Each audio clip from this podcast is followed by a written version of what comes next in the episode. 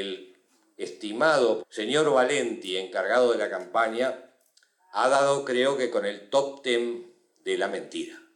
Estableció claramente el segundo día como jefe de campaña en un tuit que pude leer que la ley de consideración no genera ningún gravamen mayor para violadores, abusadores o femicidas. Es falso. Y tan falso que ustedes pueden, en un minuto y medio, pueden evaluar la falsedad absoluta de los dichos del jefe de campaña del sí.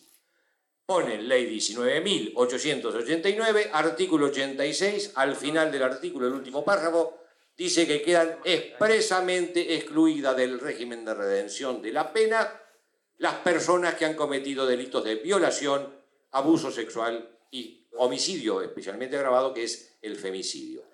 Que me insulten no me molesta, que me mientan me molesta bastante más.